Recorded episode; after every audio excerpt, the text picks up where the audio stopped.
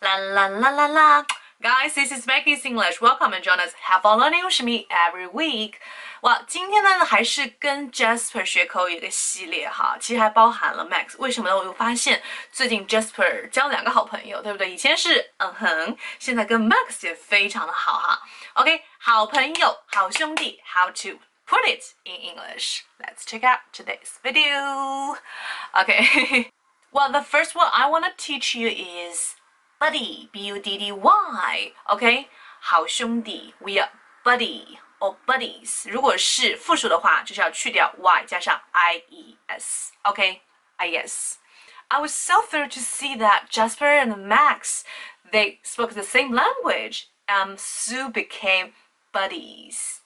Alright，啊，我很高兴的看到 Max 跟这个 Jasper 现在有共同话题了，然后呢，就变得非常非常的好，变成好兄弟了，buddy。Okay, the second one I want to teach you is pal, pal, p a l。好，在最新一集里面，我看到 Max 在 Jasper 想爸爸的时候，哈，安慰他说：“Listen, pal, don't worry, we'll cover each other, and we will find our daddies later。”哎呀，不要担心啦，我们互相照对方，对不对？啊，等会去找爸爸 ，OK？Number three, that is mate, M-A-T-E, mate.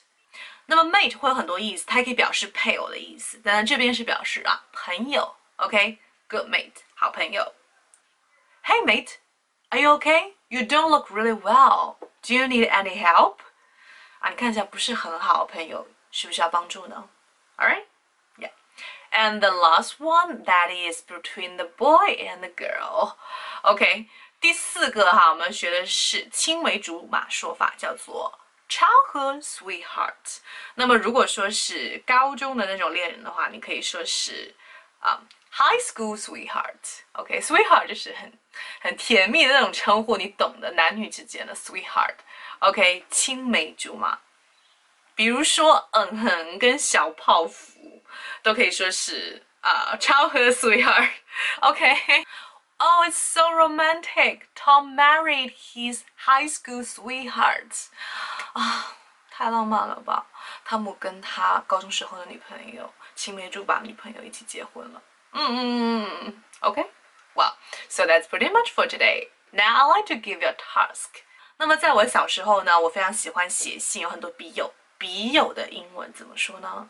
会用到 P A L 这个词，Alright，you can contact me by my WeChat。我的微信是三三幺五幺五八零，可以加我的微信，告诉我你知道的答案。If you got it right, you can get a surprise gift and course.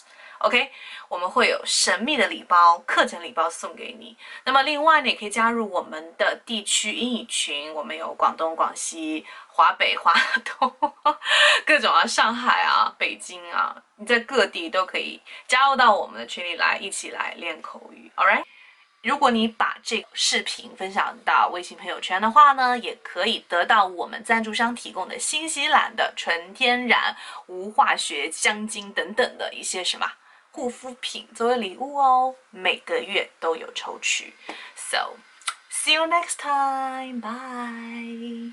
Please share and 订阅 and answer my question. Like like so much stuff to do. Bye.